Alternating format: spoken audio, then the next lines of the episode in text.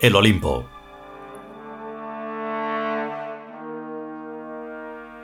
Vigésimo capítulo. Segunda parte.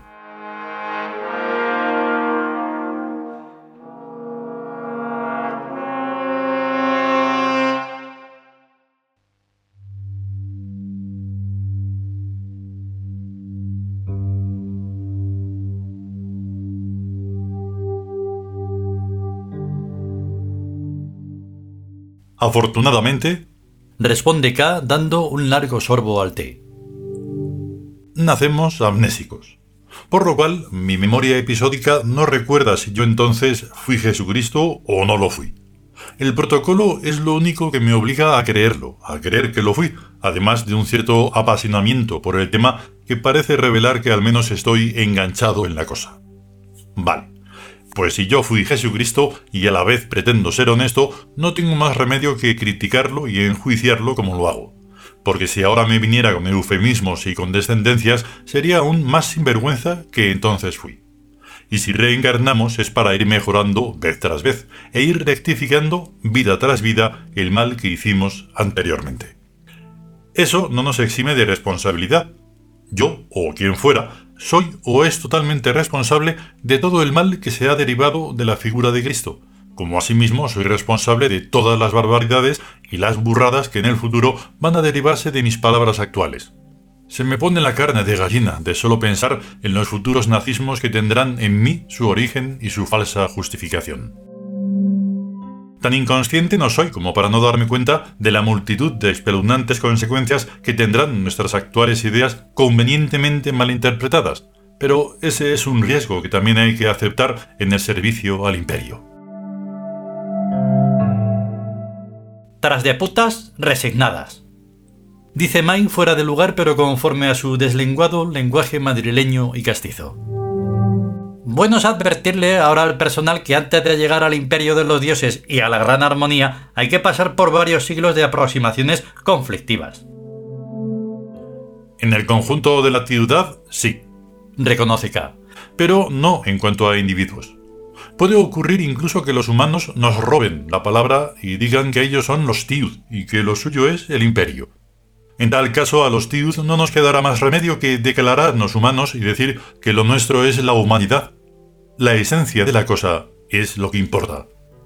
y no las denominaciones superficiales. Completa Eli. La ciudad es la honestidad ética y mental más allá de los límites humanos. Y da lo mismo cómo se le llame a eso. Lo importante es tener una mente lúcida y penetrante que atraviese todas las barreras y apariencias de la vida y de la muerte. Con gente así no habrá problemas, ni individualmente, sean cuales fueran las instituciones dominantes, ni colectivamente, sea cual fuere la resistencia a ser superada de la ahora llamada humanidad. Estoy completamente de acuerdo. Dice K.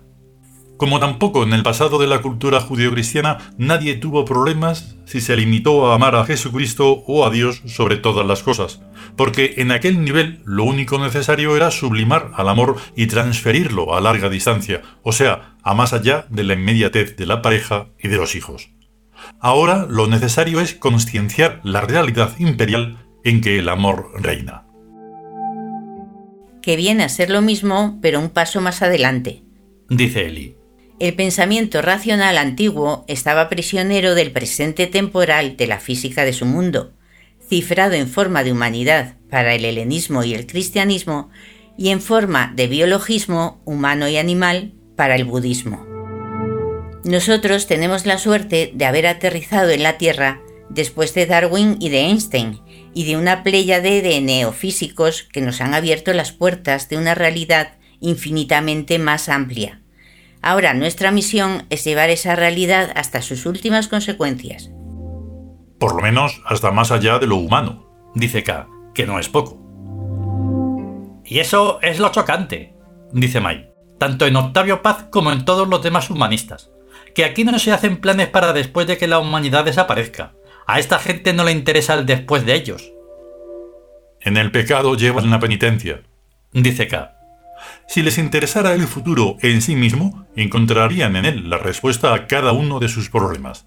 Pero, ca, según una tonta termodinámica que ellos mismos han amañado para que les diga que el universo entero morirá como cualquier hijo de vecino, no hay nada que esperar del futuro. Están tan locos que ni siquiera admiten la posibilidad de una reinterpretación del tema del calor. Siguen siendo tan necios e ignorantes como en sus vidas pasadas. Son lo que son, dice Eli. Una pobre gente tan pobre como mala, si no fuera porque tenemos que aguantarlos en todas partes, sería cosa de risa. Igual sería si de lo que estuviéramos rodeados fuera de 6.000 millones de monos. El mismo diálogo, prácticamente ninguno. A nosotros lo que nos atrae no es el futuro de la humanidad, que con otras modas superficiales será hasta que desaparezca lo mismo que es ahora y que ha venido siendo desde que los humanos aparecieron sobre la Tierra, a nosotros lo que realmente nos interesa es el pensamiento poshumano. Que es el que nosotros estamos usando ahora, dice May. Nosotros ya creemos en el imperio de los dioses de Birk y a pesar de las desmesuradas distancias mentales que aún nos separan de su pensamiento matemático. Por lo menos estamos ya en una de sus más lejanas órbitas y dentro de su campo de influencia directa.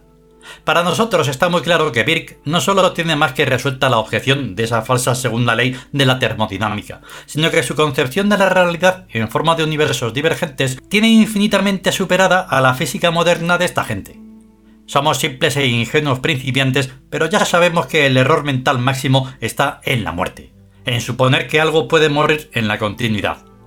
El mismo viejo truco humano de quitar algo de delante de la mirada del niño y explicarle que se perdió según los humanos los muertos se pierden, y el pasado también se pierde. Para ellos todo lo que se sale de su campo sensorial se pierde. Si fueran niños, aún nos quedaría la sonrisa. Pero esta gente es tan vieja como nosotros y han tenido pues las mismas oportunidades que nosotros de pensar en la realidad y atravesar sus periféricas apariencias. ¿Por qué no lo hacen? Porque no les da la gana. Dice K. Por pereza mental al principio y por atrofia mental después.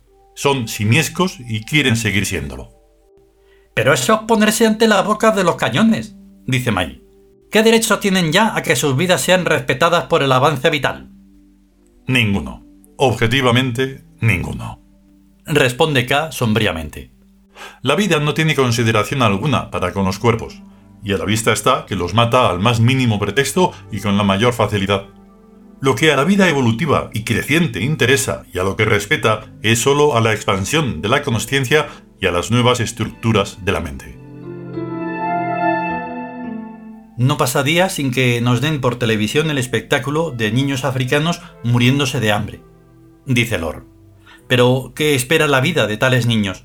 ¿Que coman para que puedan follar como sus padres y traigan al mundo nuevos niños tan hambrientos como ellos? Pues sí que es una interesante perspectiva. Para eso, mucho mejor son las conejeras.